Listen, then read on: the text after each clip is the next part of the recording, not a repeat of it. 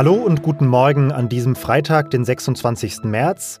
Sie hören Was jetzt, den Nachrichtenpodcast von Zeit Online mit mir, Jannis Karmesin und mit den folgenden Themen. Wir diskutieren, ob die Bund-Länder-Runde tatsächlich noch das richtige Format für die Corona-Politik in Deutschland ist. Und wir schauen zum Unabhängigkeitstag auf die Situation der Protestbewegung in Belarus. Los geht es aber wie gewohnt mit den Nachrichten. Ich bin Anne Schwedt, guten Morgen. Der EU-Gipfel der Staats- und Regierungschefs geht heute in die zweite Runde. Gestern haben sie sich unter anderem dafür ausgesprochen, Exporte von Corona-Impfstoffen in Nicht-EU-Länder strenger zu kontrollieren. In dem Fall von AstraZeneca will die EU Exporte erst dann wieder erlauben, wenn der Hersteller seine Lieferzusagen an Europa einhält. Heute soll es bei dem Gipfel unter anderem um die Rolle des Euro in der Welt gehen. US-Präsident Joe Biden hat gestern seine erste offizielle Pressekonferenz gehalten. Dabei äußerte er das Ziel, in den ersten 100 Tagen seiner Amtszeit, also bis Ende April, nicht nur 100 Millionen, wie zuerst versprochen, sondern 200 Millionen Corona-Impfdosen zu verabreichen. We will by my 100th day in office have administered 200 million shots. Außerdem kündigte er an, dass er sich bei der Präsidentenwahl in vier Jahren zur Wiederwahl stellen will. Redaktionsschluss für diesen Podcast ist 5 Uhr. Dieser Podcast wird präsentiert von Dell Technologies. Die richtige Technologielösung für jedes Business zu finden, erfordert Know-how und bereichsübergreifendes Denken. Von PCs über Server- und Netzwerktechnologie bis hin zu Cloud- und Finanzierungslösungen sowie kompetenter Beratung. Mehr Infos unter dell.de/kmu-beratung. Ich lehne mich mal weit aus dem Fenster und sage, wenn heute nichts völlig Verrücktes mehr passiert, dann war das hier sicherlich das Statement der Woche. Dieser Fehler ist einzig und allein mein Fehler. Nach dem politischen Zickzackkurs, Sie erinnern sich, zusätzliche Ruhetage zu Ostern, ja oder nein, hat die Bundeskanzlerin die volle Verantwortung übernommen. Jetzt sagen aber einige, das Problem liegt eigentlich viel tiefer, nämlich im politischen Format, in dem in Deutschland die wichtigsten Beschlüsse zur Corona-Politik gefasst werden. Die, Sie werden es schon ahnen, viel zitierte Ministerpräsidentenkonferenz. Die Kritiker sagen, zu viele unterschiedliche Interessen führen da einfach zu zu vielen halbgaren Kompromissen. Mein Kollege Martin Machowetz aus dem Leipziger Büro der Zeit, der sieht das bisschen anders. Hallo Martin. Hallo, grüß dich. Bernd Ulrich aus dem Politikressort der Zeit, der schreibt im aktuellen Leitartikel, die Ministerpräsidentinnen und Ministerpräsidenten, die seien es einfach nicht gewohnt, Verantwortung für das große Ganze zu übernehmen, also in dem Fall für die Bundesrepublik im Ganzen. Und das wird aktuell zum Problem. Ist da nicht so zumindest ein Fünkchen Wahrheit dran? Ja, da ist auf jeden Fall was dran. Es ist vor allem ein toller Leitartikel. Ich glaube nur, dass äh, es noch ein wesentlich größeres Problem gibt als die MPK und das ist die Bundesregierung und vor allem ist das äh, die Performance der Bundeskanzlerin. Im Moment hat man das Gefühl, dass dieses Problem, dass sie bald aufhört, äh, sie dermaßen lähmt und auch ihre Macht dermaßen einschränkt, dass sie sich so wenig gegen ihre eigenen äh, Truppenteile in der CDU äh, durchsetzen kann, die so wenig im Griff hat, äh, dass vieles viel schlechter funktioniert, als es bei ihr früher funktioniert hätte. Und ich glaube, dass manchmal die Regierungspolitik deswegen so unkoordiniert aussieht, weil sich die Kanzlerin nicht mehr richtig durchsetzen kann. Das heißt aber, du siehst im Endeffekt auch keinen Grund, sich von der Ministerpräsidentinnenkonferenz oder Bund-Länder-Runde, wie sie ja auch äh, umgangssprachlich häufig genannt wird, sich von dieser Form des Corona-Regierens zu lösen. Naja, es ist nun mal vieles Ländersache in dieser Frage. Insbesondere die Schulen, über die wir ja immer besonders heftig diskutieren, da gibt es gar keine Möglichkeiten. Äh, und ich finde auch, dass die Ministerpräsidenten das ganz gut machen, äh, wenn sie, wenn sie sagen, dass die Inzidenzen in den einzelnen Bundesländern verschieden sind und deswegen auch eine verschiedene Politik brauchen, dann haben sie ja recht.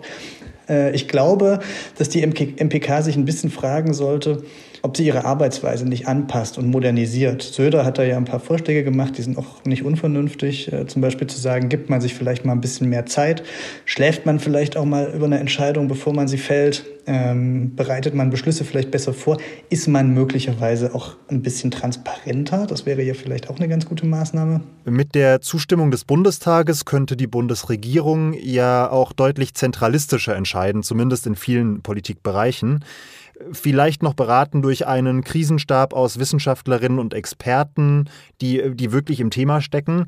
Das erscheint mir zumindest deutlich agiler und praktikabler und genau das ist doch gerade das Gebot der Stunde in dieser Phase der Pandemie.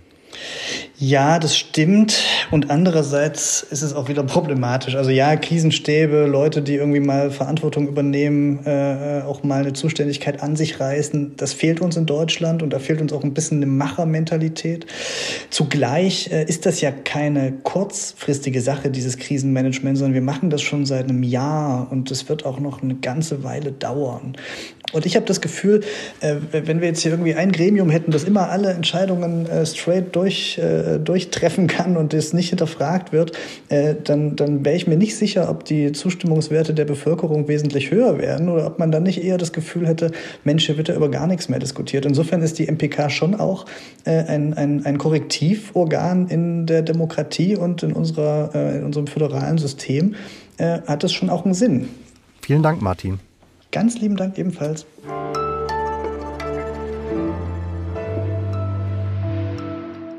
Und sonst so?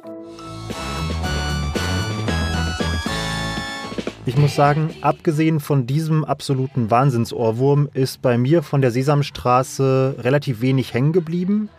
Vielleicht auch deswegen war mir tatsächlich gar nicht klar, dass die Sendung schon ganz lange ein nobles Ziel verfolgt, dass sie nämlich immer wieder versucht, Charaktere in die Sendung einzubinden, die diskriminiert werden oder von der Gesellschaft auf irgendeine Art und Weise problematisiert werden.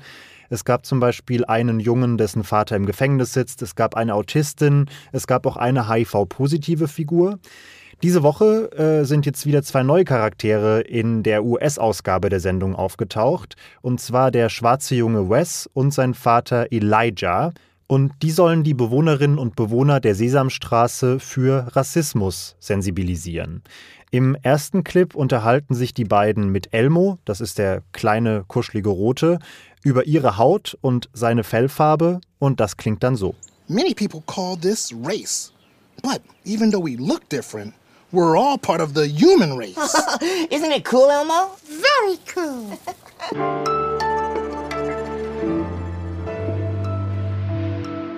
Über 30.000 Verhaftungen, hunderte Verletzte, etwa ein Dutzend Tote.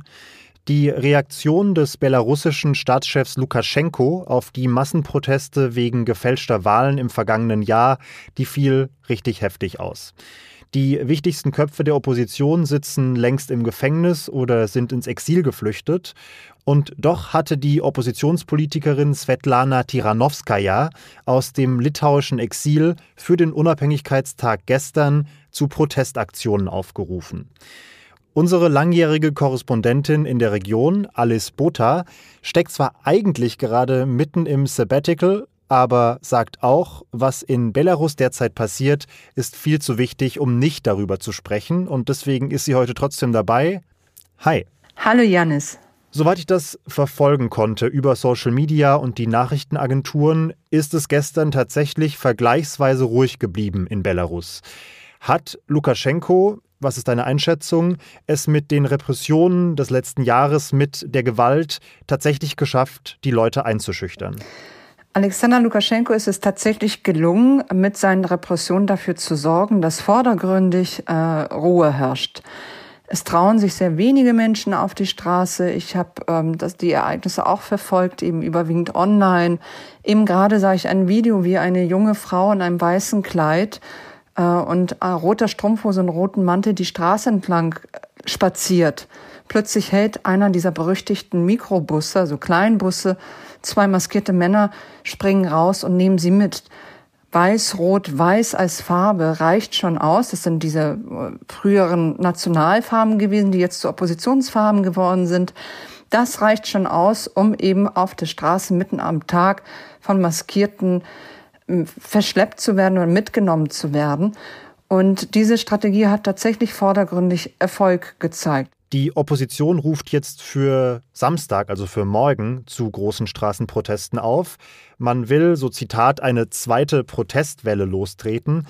Kannst du dir das nach dem Tag gestern tatsächlich vorstellen, dass da im großen Stile demonstriert werden wird? Ich kann mir das nicht vorstellen und ganz erschließt sich mir das auch nicht, warum am Samstag etwas möglich werden sollte, was am Donnerstag nicht möglich geworden ist. Und ich glaube, wir werden viele kleine Aktionen zeigen. Die Belarusinnen und Belarussen nennen das selbst Partisanentätigkeiten. Davon werden wir vermutlich am Samstag viele zu sehen bekommen, aber nicht die Proteste, wie wir sie im vergangenen Sommer gesehen haben und die so eindrücklich der Welt bewiesen haben, dass eine erstaunliche Menge sich erhebt, weil sie mit den Wahlfälschungen und mit der Gewalt, die darauf gefolgt ist, nicht einverstanden sind. Was denkst du denn, wie es politisch weitergehen wird? Die Opposition hat ja ganz klar gesagt, sie will mit Lukaschenko verhandeln. Er sagt, er lehnt das strikt ab. Was denkst du, wie es in der Frage weitergeht? Ob ähm, man aus dieser politischen Sackgasse wieder herausfindet, hängt eben tatsächlich von äußeren Einflüssen ab. Das heißt, Sanktionen, wirtschaftlicher Druck, der äh, auf Lukaschenkos Regime zunehmend wächst. Es geht dem Land wirtschaftlich gerade nicht gut und eben äh, politischer Druck von außen, der ihn dazu bewegen könnte, doch einzulenken und in irgendeiner Form abzutreten. Vielen Dank, dass du dir trotz deiner aktuellen Auszeit Zeit für unseren Podcast genommen hast. Danke dir, Janis, für das Interesse, das ich sehr schätze und ich glaube, das ist sehr wichtig. Und Schluss aus und vorbei. Das war's auch schon mit der Morgenfolge von Was jetzt? Am Nachmittag meldet sich meine Kollegin Rita Lauter mit allem, was den Tag über wichtig geworden sein wird. Abonnieren Sie doch gerne auch unseren Was jetzt Newsletter auf zeit.de/slash newsletter. Mein Name ist Janis Karmesin und ich wünsche Ihnen einen wunderbaren Start in den Tag.